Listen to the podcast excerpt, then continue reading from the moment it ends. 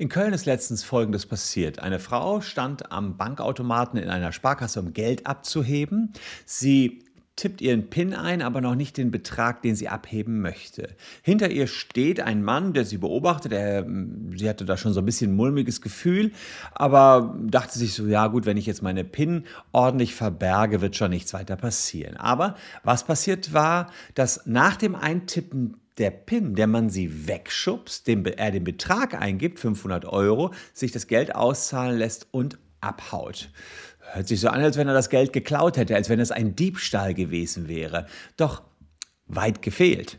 So einfach ist das nicht. Ob er nämlich das Geld jetzt weggenommen hat oder ob die Bank ihm nicht das Geld freiwillig rausgegeben hat, darüber streiten die juristischen Gelehrten und nicht irgendwelche Gelehrten, sondern zwei Strafsenate beim Bundesgerichtshof.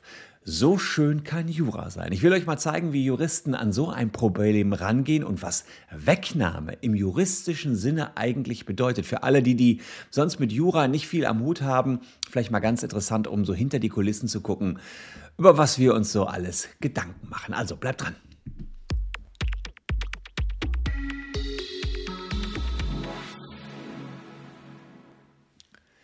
Hallo, ich bin Christian Solmecke, Rechtsanwalt und Partner der Kölner Medienrechtskanzlei Wildeborger und Solmecke und lasst gern ein Abonnement für diesen Kanal da, wenn euch Rechtsthemen interessieren. Glocke könnte auch noch läuten, dann blinkt's noch auf, wenn neues Video da ist. Ja, ähm, genauso ist es letztens passiert. Im April war das in Köln, war jemand am Bankautomaten, wird zur Seite geschubst und das Geld wird einfach dann geklaut. Also das ist der häufigste Fall wohl, äh, ziemlich häufig, also passiert äh, regelmäßig und die Gerichte müssen sich damit auseinandersetzen, dass derjenige, der was abheben will, schon auch den Betrag eingetippt hat, dann zur Seite geschossen wird und dann wird das Geld ähm, entweder ihm aus der Hand gerissen, das wäre ein bisschen ein anderer Fall, oder eben direkt aus diesem freigegebenen Automaten rausgenommen. So war das eben auch hier, nur noch mit dem kleinen Zwischenschritt, dass die Frau, die Geld abheben wollte, den Betrag gar nicht eingeben konnte und der Täter hat dann die Höchstsumme von 500 Euro eingegeben.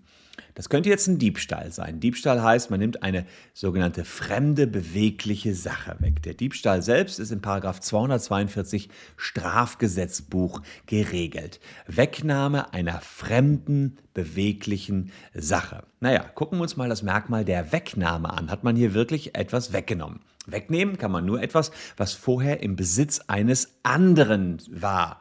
Äh, dann nimmt man es ihm weg. Ansonsten müsste man nur von nehmen reden. Ja, also wegnehmen heißt, es war im Besitz eines anderen. Deswegen wegnehmen. Sonst wäre es nur ein Nehmen gewesen.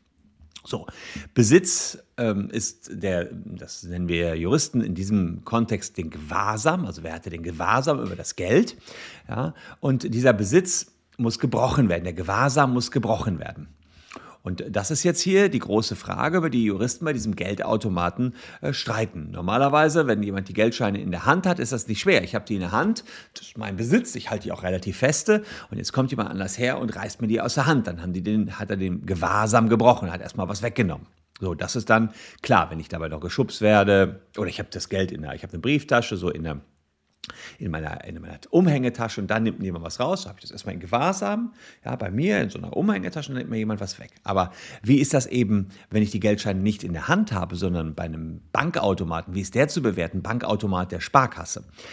Ähm, da könnte man sagen, vielleicht ist das keine Wegnahme, also dass ich etwas breche, den Gewahrsam breche, sondern einfach nur eine Entnahme, weil jemand seinen Besitz ganz freiwillig rausgegeben hat. Vielleicht hat die Bank ja selber gesagt, ja, jemand hat sich hier legitimiert, ich äh, gebe hiermit das Geld frei. Das wäre ja tatsächlich eine ähm, Diskussion, die ehrlicherweise auf allerhöchster juristischer Ebene, wie wir gleich sehen werden, geführt wird. Man kann also sagen, die Bank hat freiwillig das Geld ja rausgegeben. Dann ist es erst einmal keine Wegnahme, sondern eher eine Entnahme, die eben ähm, in Ordnung ist. Also die Frage, die man hier klären muss, ob der Bankkunde den Geldautomaten ordnungsgemäß bedient hat. Wenn man den ordnungsgemäß bedient, dann wird er geöffnet und dann möchte die Bank ja auch etwas herausgeben.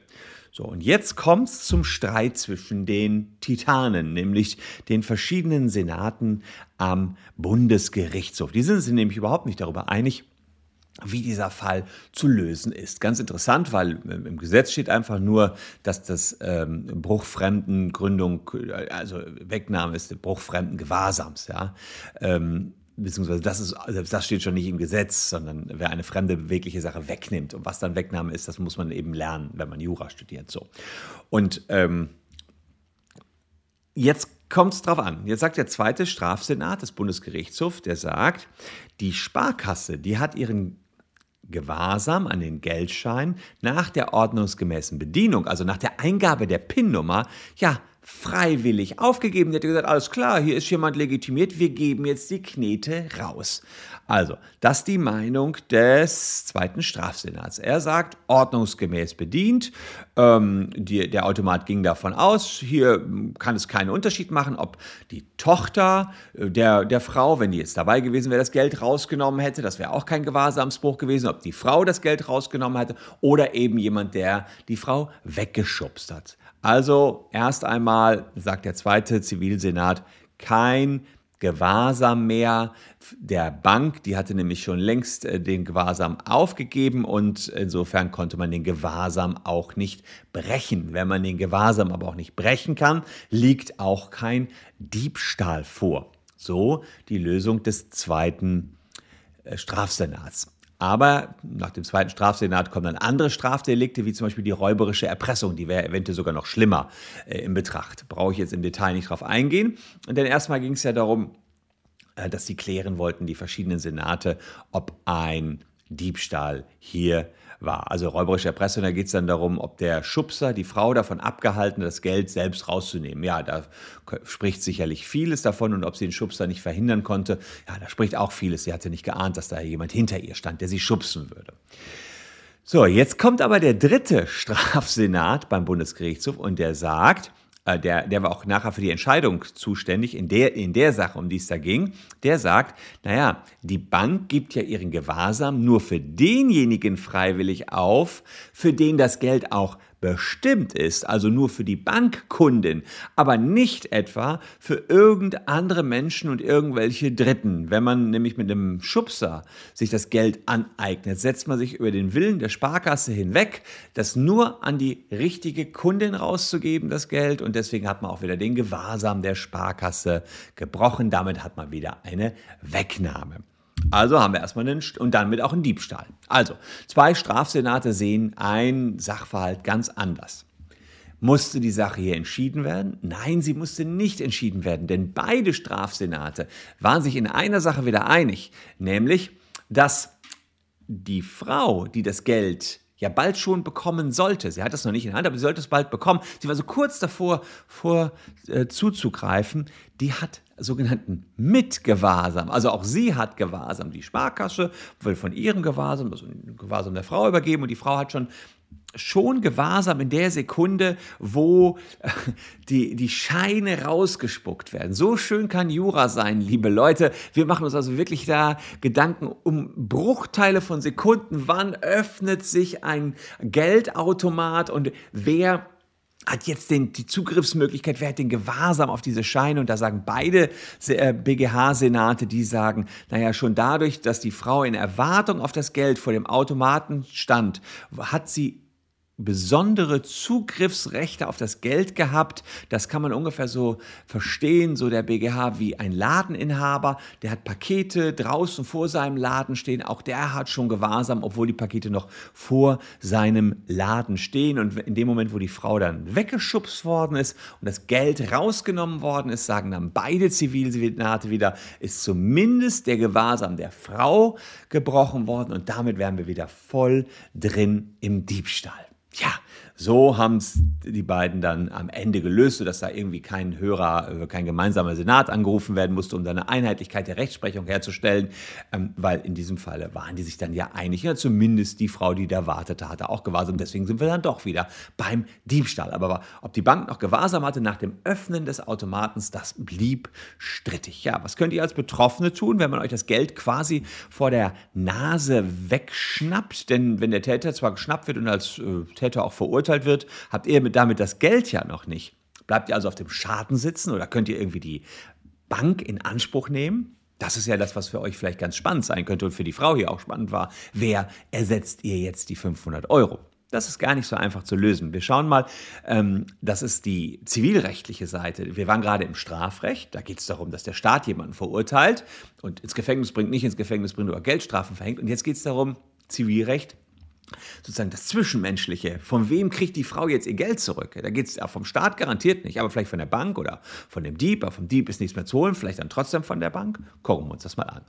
Also, wir können uns das mal so ein bisschen herleiten über den EC-Kartendiebstahl. Da gilt als gefestigte Rechtsprechung mittlerweile, wird eine EC-Karte geklaut und wird kurz nach dem Diebstahl der EC-Karte Geld abgehoben vom Automaten.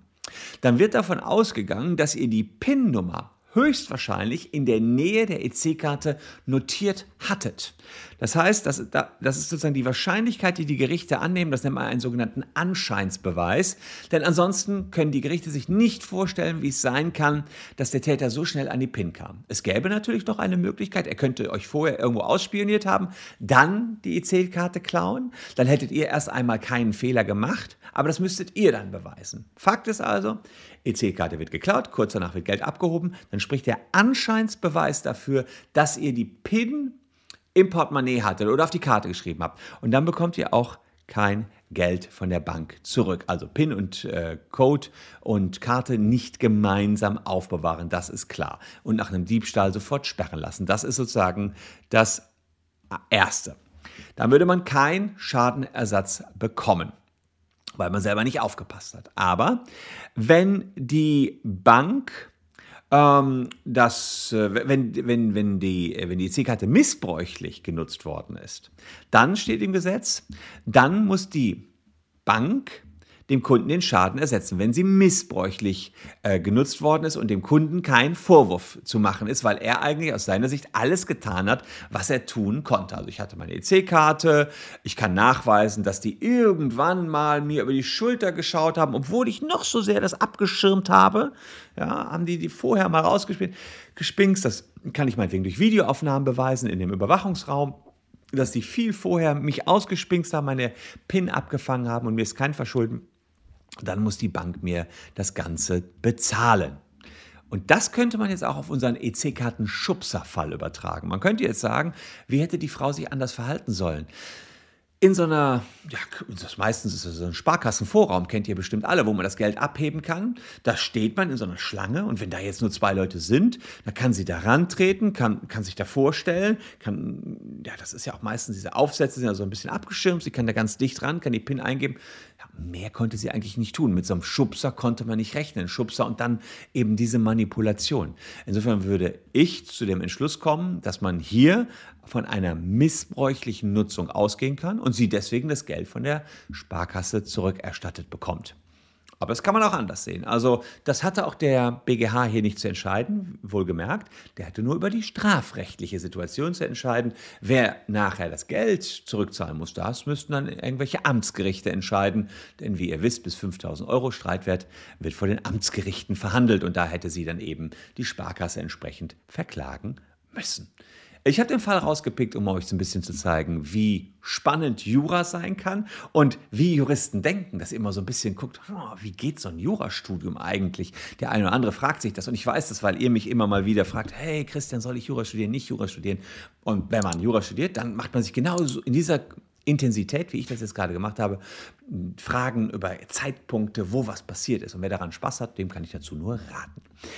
Wer Spaß an dem Kanal hat, lässt ein Abo da, das ist klar, habe ich am Anfang schon gesagt. Wer Spaß hat, äh, nach abgeschlossenem Jurastudium bei uns zu arbeiten, der kann unten mal in die Jobliste reinschauen. Wir suchen aktuell IT-Systemadministratoren, wir suchen Anwälte, wir suchen Referendare, wissenschaftliche Mitarbeiter und Rechtsanwaltsfachangestellte. All das unten in der Caption, welche Jobs bei uns gerade offen sind. Ansonsten bleibt mir nichts anderes übrig, als mich recht herzlich bei euch für eure Aufmerksamkeit zu bedanken bei diesem doch etwas schwierigeren Thema. Ich wollte euch ein bisschen Jura beibringen, deswegen hier noch ein bisschen leichtere Kost vielleicht.